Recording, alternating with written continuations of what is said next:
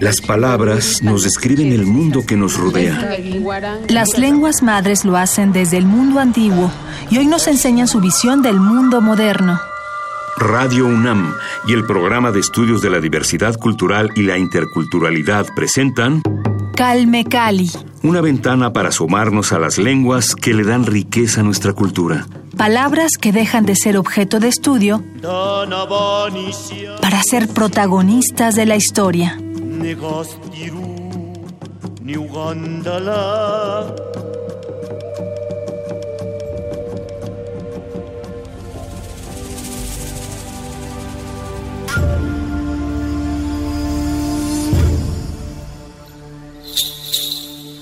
El Guave es una familia lingüística mexicana integrada por una sola lengua, el Ombeyets, la cual se considera una lengua aislada. Actualmente es hablada en el estado de Oaxaca. De acuerdo con el Catálogo de las Lenguas Indígenas Nacionales, existen dos variantes de la lengua.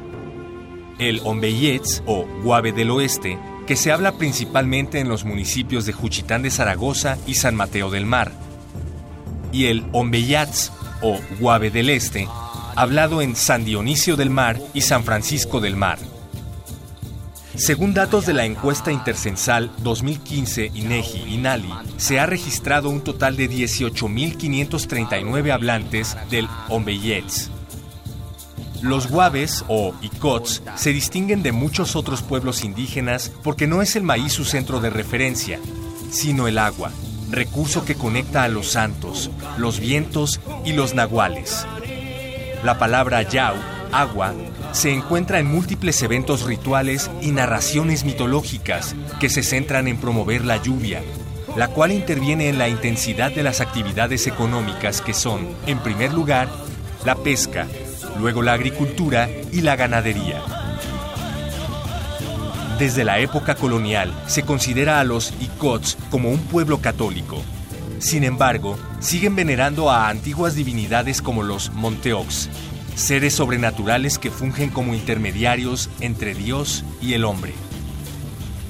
Cuando en el pueblo se perdieron las tradiciones y el respeto, los Monteox abandonaron las comunidades y se refugiaron en los cerros, desde donde gobiernan las fuerzas naturales y se manifiestan en forma de rayos y relámpagos.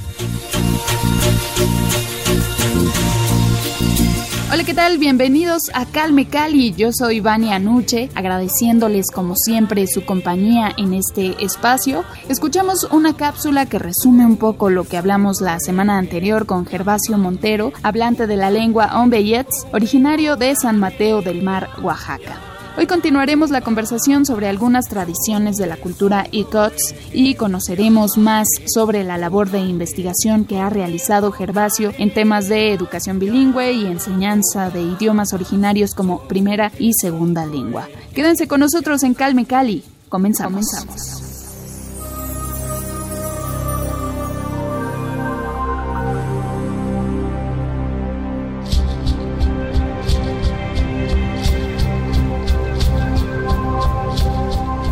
Hablemos ahora de la música. ¿Cómo es la música en la cultura Icots? ¿Qué instrumentos musicales son característicos? Cuéntanos sobre esto. También algo tradicional es la danza de la tortuga o de los malinches. Entonces, con la tortuga los instrumentos son el, la flauta de carrizo y los tambores, ¿no? La flauta de carrizo pues ahí lo construyen nada más los, los señores, ¿no? Entonces, y los tambores eh, pues ya lo consiguen de, de, otro lado ahora, ¿no? Anteriormente algunos decían que lo construían ahí mismo también. Con la de los malinches ocupan también el tambor y este, el violín, como que son las principales ahí. Y lo que acompaña a la, a la danza de la serpiente que decía, igual flauta de, de carrizo y, lo, y los tambores, nada más, ¿no? Entonces son como que esos principalmente donde gira toda la, música de las de músicas tradicionales, ¿no? Ahorita ya hay muchos ya muy modernos, ¿no? Entonces, la guitarra y muchos compositores ahorita en, la lengua, ¿no? Si, si te metes a YouTube hay muchas canciones, dice canción en web, ¿no? Entonces, los chicos este, han sido muy ingeniosos o hay muchos compositores, ¿no? Alguna mezclan, ¿no? Toda esta gama de, de fuego de palabras, ¿no? En, la lengua propia, ¿no? Y ha tenido una aceptación muy, muy agradable, ¿no? O sea, le ponen la lengua y le ponen ritmo de cumbia, por ejemplo, ¿no? O en rap también ya hay chicos cantando en eso. Y, entonces la, acepta, la aceptación es muy buena, ¿no? La gente lo, lo escucha, ¿no? Y pues Ahorita también ya hay radios comunitarias, ¿no? Tenemos ahorita Radio Nendoc, que es el que actualmente está al aire. Y eso, pues también tiene un horario, ahorita no me acuerdo muy bien, pero donde pasan puras músicas en Ombeyes, ¿no? En su programación. Radio Nendoc 100.5 de FM transmite desde San Mateo del Mar, Oaxaca, y pueden escuchar estos contenidos de la cultura ICOTS. correcto. Y ahí pues es como también digamos es una forma de divulgación no de tanto de la cultura de la lengua y todo no pues el chico que conduce el programa también hay momentos que habla puro en nombre no y luego hace concursos con niños. Bueno antes había una programación eh, infantil donde le daban algún regalo a algún niño que fuera a narrar alguna historia o contar algún chiste, alguna anécdota, cosas así, ¿no? Entonces era divertido escuchar a los niños, ¿no? En esa cuestión de fortalecimiento de la lengua misma también, ¿no? Y sí, digamos que la, la gente lo escucha, ¿no? Mucho. No escucha todo el mundo con Radio Nendoco, ¿no? Qué bueno. Vamos a compartir el enlace, por supuesto, en Twitter para que sigan estas transmisiones de la comunidad de San Mateo del Mar. Y bueno, a propósito que mencionaste la música de la cultura Icots. Vamos a escuchar esto de Anselmo Saldívar, es música guave Icots desde San Mateo del Mar. Calme Cali. Queer. Gikewari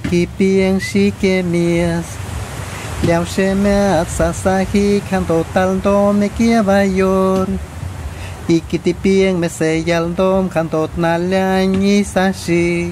Acabamos de escuchar Anselmo Saldívar con música y cots de San Mateo del Mar. Se titula Pareces gente de fuera. Como ustedes bien pudieron escuchar, es una pieza a capela, pero que está acompañada con los sonidos de la naturaleza, el viento, las hojas de los árboles. Y seguimos conversando con el doctor Gervasio Montero, que nos acompaña aquí desde Oaxaca. Él es hablante de lengua Ombeyuts y está con nosotros para hablarnos sobre esta cultura.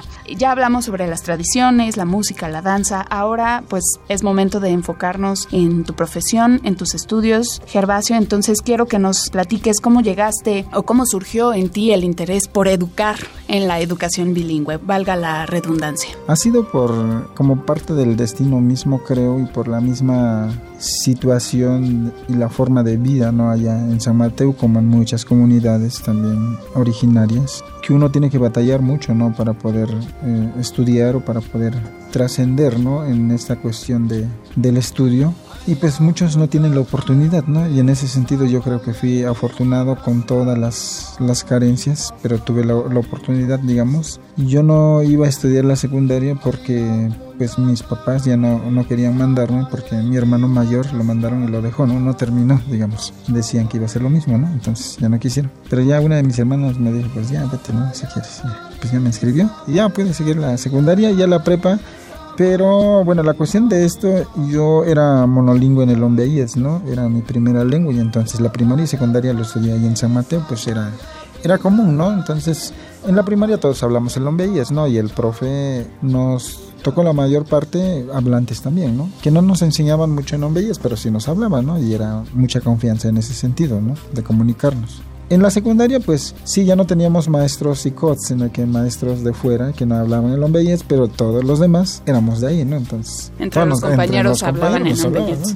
y sí le entendíamos al maestro, ¿no? De alguna manera, unos más que otros, ¿no? Pero la dificultad surgió ya para estudiar la preparatoria, que cuando yo terminé la secundaria no había ninguna en San Mateo, ¿no? Pero sí en Salina Cruz. Apenas iban a abrir ahí el telebachillerato en ese entonces, Tebao ahorita, conocido como Tebao actualmente, es como de los bachilleratos que coordina el gobierno estatal, ¿no? que son derivados de los COBAU, digamos. Y también se estaba abriendo en ese año el, el bachillerato integral comunitario, se llama, que es dependiente del, del, sistema de maristas. Pero ya no pude integrar, entonces me fui a Salina Cruz al, al SETMAR 05, pero este, pues la dificultad un poco ahí fue el enfrentarme a otro mundo distinto y ya no tenía estos compañeros donde podía comunicarme, ¿no? Ya todos eran hablantes del español, ¿no? Muchos. O si habían, nunca me di cuenta de hablantes de otras lenguas indígenas, pero pues no podíamos comunicarnos tampoco. Entonces mis compañeros, pues la mayoría eran hablantes y ya tuve que aprender a hablar el español, ¿no? Entonces, que, es, que fue mi segunda lengua, ¿no? Entonces ya tenía como 14, 15 años cuando empecé a,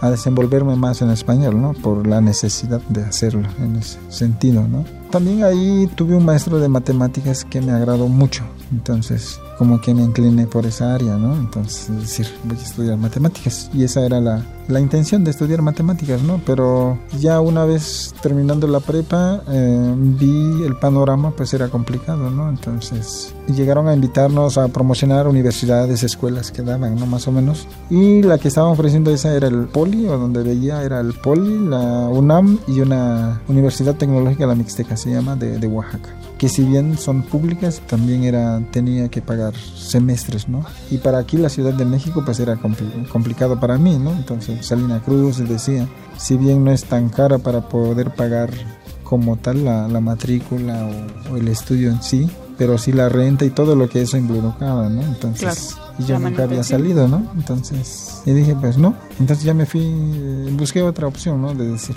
seguir ahorita en esos momentos era complicado y entonces me fui a CONAFE, ¿no? Un año por esta de la intención de ganarme una beca y todo. Y pues terminando con AFE ahí como que me, me gustó esta parte de la parte educativa, ¿no? Entonces, el Consejo Nacional de Fomento de Educativo. educativo ¿no? uh -huh. Pero ahí llegaste como becario o cómo llegaste? No, la, la cuestión del, del CONAFE en ese entonces, ahorita no sé cómo esté, pero me parece que escuchando a algunos chicos que siguen la línea es que da servicio de un año y te daban una beca mensual durante tres años, ¿no? Si te quedas dos años te ofrecían una beca de cinco años o de seis años, ¿no? Los tutores comunitarios, ¿no? Son instructores se le llaman, ¿no? Instructores comunitarios, ¿no? En semanas anteriores hablamos con Alicia Gregorio, uh -huh. justo ella nos platicaba también al respecto de esta dinámica de los tutores comunitarios uh -huh. de verano. Sí, Entonces sí, sí. me acordé un poco y pensé que tenía que ver con esto. Lo que pasa es que los tutores son los que daban curso a los instructores y los instructores Bien. son los que se iban a las comunidades a dar clases y los tutores nada más se quedaban en, en dar cursos, que ya fueron instructores en su momento y ahora ya los nombran como tutores, ¿no? Como profesores, digamos, ¿no? Entonces, pero como era mi primer año, pues yo era instructor y entonces y ya me, me mandaron a la, la, Sierra del Istmo, ¿no? Por Santiago La Chiguiri, en Tierra Baja, Santiago La Chiguiri, ahí, con niños zapotecos. Fue durante ese año donde como que me gustó la idea de esta parte educativa, ¿no? Y ahí empezó todo de buscar estudiar ahora una normal, ¿no? Y así llegaste a la Escuela Normal Bilingüe e Intercultural de Oaxaca. Ay, así, ¿no? De esa manera. Y pues ahí en la, en la ENVIO, pues se da mucha prioridad también a la cuestión cultural y a la cuestión lingüística, ¿no? Digamos que son como la base de la formación ahí, ¿no? Entonces, me di de choques también un poco en cuanto, pues yo decía que quería matemáticas, ¿no? Y yo esperaba en una licenciatura, este, pues una, una mayor exigencia en esa cuestión, ¿no? Porque en la prepa uno ve diferenciales, integrales, ¿no? Cuestiones de, de ecuaciones, ¿no? De, de, mayor grado. Pero en el sistema de normales, cuando vi que también tenía matemáticas, ¿no? Dije, ah, no, más que bien, ¿no? Pero es otra, ¿no? Es, es, otro énfasis, ¿no? Porque es para formarte, enseñar a niños las matemáticas, ¿no? Desde la suma, la resta y todo, ¿no? Entonces, sí, son matemáticas sí, básicas. básica, ¿no? Entonces yo dije, no, es, no yo esperaba otra, ¿no? ¿no? Pero bueno, fue este. Eso me duró como un semestre, ¿no? Estar diciendo, ¿por qué si estoy en la licenciatura? ¿Por qué esto? Y lo otro pero ya después ya, ya entendí cuál era el sentido en sí. Y pues no y, y me gustó no en, en, ese sentido. Y tanto que yo terminé haciendo una tesis bilingüe no tanto en Ombeyets como en, en, español no presenté mi trabajo final de titulación no entonces se puede consultar tu trabajo no desafortunadamente no tiene en, en línea pero sí como un ejemplar que no lo no lo traigo ahorita pero sí los haré llegar. O en versión PDF no sí los, cómo lo, se llama tu tesis fortalecimiento de la lectura y escritura a partir de la cosmovisión del mar con niños de tercer grado. Sí. Perfecto. Esto tiene que ver con el proyecto de fortalecimiento a las prácticas de enseñanza y aprendizaje de lenguas indígenas como segundas lenguas en el que participaste como asesor de mm, lengua. No, eso fue mucho después. Ese es reciente, ¿no? Digamos, porque yo terminé la, la licenciatura en 2006. Bien. Entonces ya ese es más reciente, 2014-2015, ¿no? ¿Y cómo fue esta experiencia en este proyecto que fue promovido por el INALI, el Instituto Nacional de Lenguas Indígenas? Sí, bueno, yo estaba por comenzar el, doctorado cuando me invitaron a participar en el proyecto, ¿no? Es un proyecto de decir, bueno, digamos que lo enmarcó el INALI, pero fue también a iniciativas de la doctora María Soledad Pérez López, que es docente investigadora de la UPN, de la Universidad Pedagógica Nacional, a Jusco. Ella se ha dedicado también a investigaciones relacionadas directamente a lenguas indígenas, ¿no? Entonces se conjuntaron con el INALI en un principio con la UPN, con la Universidad Intercultural del Estado de México y con la Universidad Autónoma de Nayarit. La premisa fundamental era de cómo diseñar materiales acorde a las propias lenguas indígenas, pero en su estatus de segunda lengua, ¿no? Entonces, como vemos en, en México se habla de segundas lenguas, pero uno, si, si nos dicen segunda lengua, vamos a pensar más en lenguas extranjeras, ¿no? El inglés, francés, o no sé, menos en lenguas indígenas, entonces no, no se considera de esa manera. Cuando hay, hay mucha demanda en ese sentido, ¿no? Entonces, esa era la premisa fundamental, digamos, ¿no? Diseñar esos materiales para ofertarlo a un público, precisamente acá, ¿no? Empezamos aquí en, en la Ciudad de México a, pilotear esos materiales, ¿no? Y se abrieron cursos en diferentes lados con diferentes lenguas, ¿no? entre ellas estaba el Ombeayetz, el chinanteco, el mixteco, el cheltal, el matlatzinca. Algunos empezaron antes, otros se fueron integrando de estas lenguas que hago referencia, pero se ofertaron cursos, ¿no? Y yo empecé en la FES Aragón dando un curso ahí, luego a la universidad, a la, en la unidad de posgrados, ¿no? De la, de la UNAM misma, ahí a dar cursos, ¿no? Y la invitación era abierta, ¿no? Para esto de quienes querían aprender a hablar alguna lengua indígena como segunda lengua, ¿no? Y lo que nos sorprendió era la demanda también después, ¿no? Que había mucha gente interesada en aprender una de estas lenguas a mí me sorprendió, ¿no? Porque no me imaginaba que fuera tanto el interés, digamos, ¿no? Que hubiera mucha gente en eso. Uno pensaría, pues, la gente no le gusta las lenguas, ¿no? Que si bien sí existe, ¿no? También esa parte. Pero también hay mucha gente que está interesada en ese lado, ¿no? Entonces, a mí me sorprendió eso, digamos, ¿no? Años atrás, jamás creo que se hubiera imaginado uno de, de estar enseñando hombeíes, ¿no? Y menos en la UNAM, digamos, en una universidad superior, ¿no? Pues, pero fue ahí que me, integré a ese proyecto, digamos, de diseñar, de diseñar materiales y el Ombellet fue uno de, las, de los materiales que se publicó, de hecho. Tenemos aquí eh, los dos ejemplares que nos está compartiendo Gervasio Montero, es Mandecar Ombellets. Hablemos Ombellets. Tú y yo hablemos Ombellets bueno, vamos a compartir imágenes de estos libros en redes sociales, en mi Twitter personal, síganme como Vania Nuque, para que ustedes justamente vean el resultado de este esfuerzo que han realizado nuestros compañeros de, la lengua Ombeyets. ¿Tenemos posibilidad de revisar estos materiales? Sí, sí, sí. Estos sí están, digamos, en línea. ¿Cómo los encontramos? Esto ya lo subió el INALI en línea, el, azul, digamos. Perfecto, la guía para el facilitador. La cuestión, ese es el resultado o uno de los resultados de, de ese proyecto, digamos, ¿no? Que cobijo el INALI junto con la UPN. Hicimos el diseño, piloteamos los materiales, vimos qué funcionaba, qué no funcionaba, volvimos a reeditar, a reelaborar elaborar muchas cosas, pero primero piloteamos, ¿no? Ya después que quedó el material, ya el INALI ya los publicó. Y pues nos llena de orgullo, ¿no? Poder ser uno de los primeros materiales y más aún este, el verde, el del material del alumno, en 2015 recibió el premio Antonio García Cubas del, del INA, del Instituto Nacional de Antropología e Historia, en la categoría del libro de texto escolar, ¿no? Entonces fue el primer lugar en ese, en 2015, que fue el año en que se editó, digamos, ¿no? Ese. Es un libro muy, muy bello y tiene todo, bueno, la verdad me da tristeza decir que no entiendo lo que dice, pero pero la disposición visual justamente responde a estas necesidades de aprendizaje, ¿no? Eh, visualmente es llamativo, es entretenido, se ve una dinámica muy acertada, digámoslo. Entonces revisen este libro que me imagino debe estar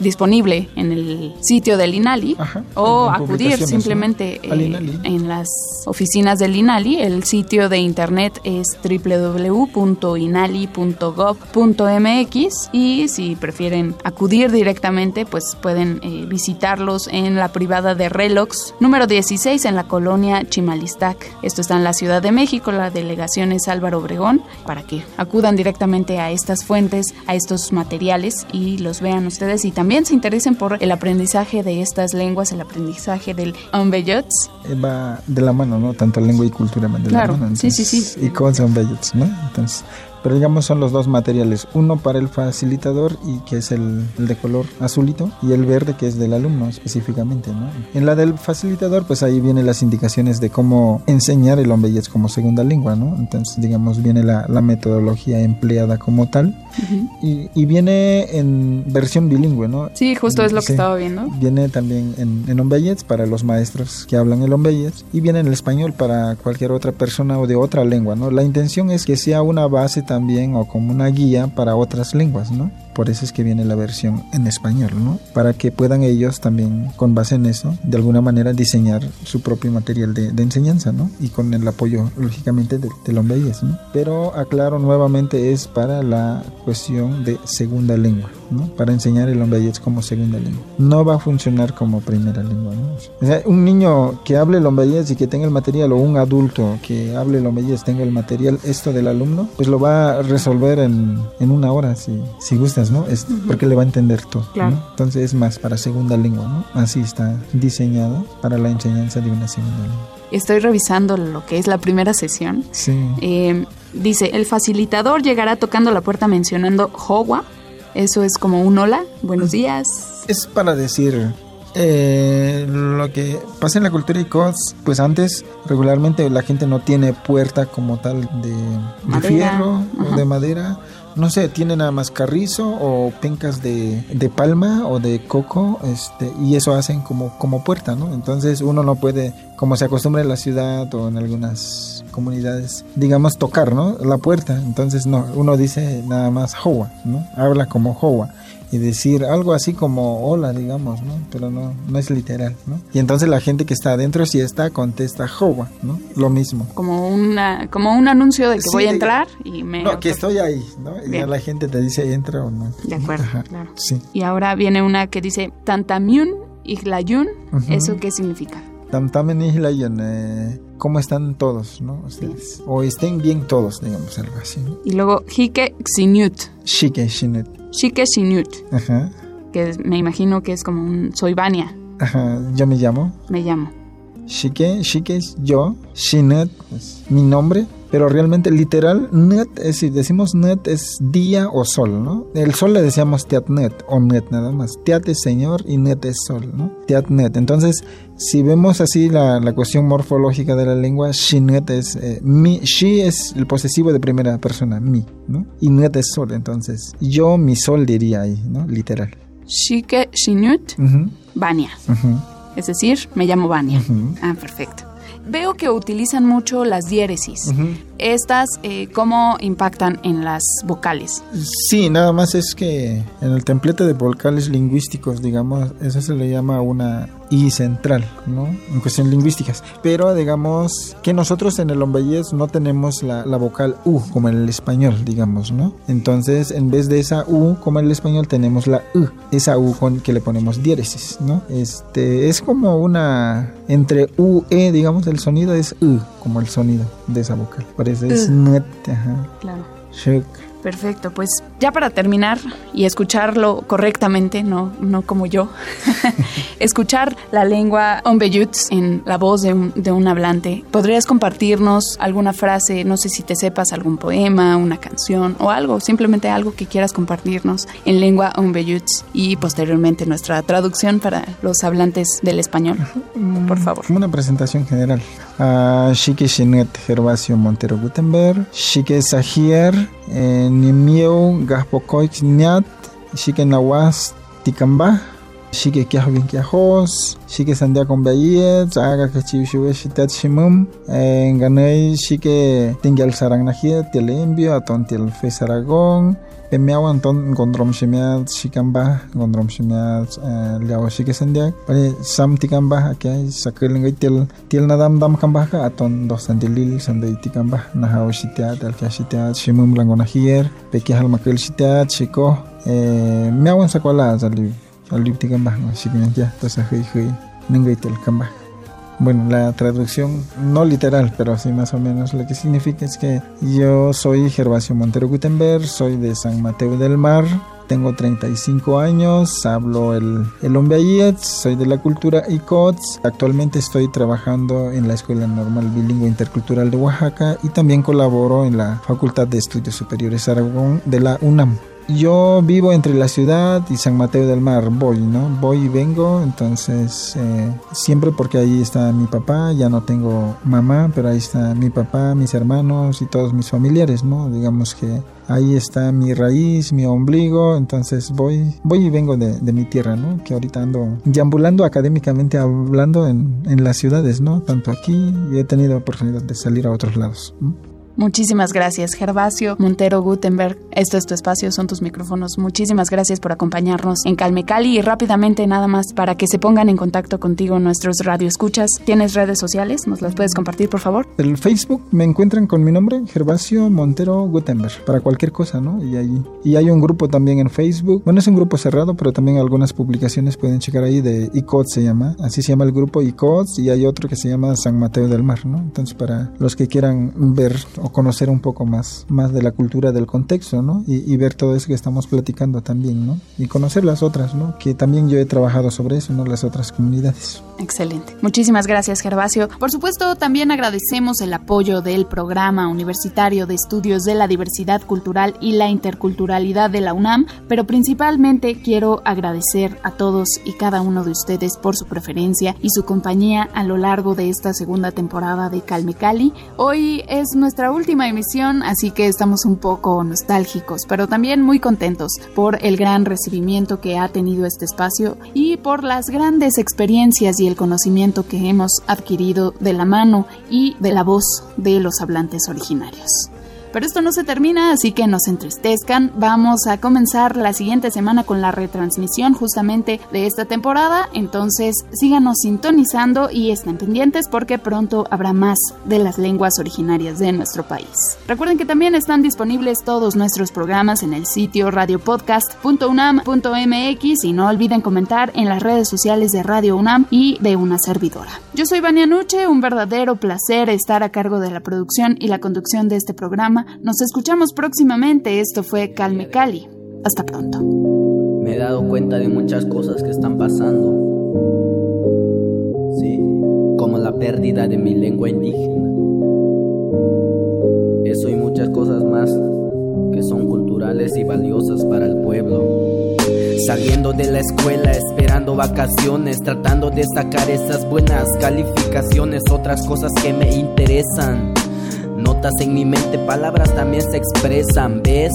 La vida siempre va avanzando, falta de tiempo, ahorita ya estoy grabando. Estoy en un pueblo que ahorita está sonando, una de cuatro variantes la que estoy representando. gay añol, dimos viento gay, sandie mi gay, cuestina bien gay, escucha cómo estoy hablando así, quiero que oigas lo que estoy hablando aquí. gay añol, viento gay, sandie mi gay, cuestina bien gay, escucha cómo estoy hablando así, quiero que oigas lo que estoy hablando aquí. Dimuch Adam, Dimuch Adam está show y got, la más le que sacas, Atam mahawat, guiñeya parangas, pardomum basas, mapiengas es un bellat. Radio UNAM presentó Calme Cali. Una ventana para conocer y reconocer las lenguas que le dan riqueza a nuestra cultura. Los invitamos a aprender un poco más de las lenguas madres de México en nuestra próxima emisión.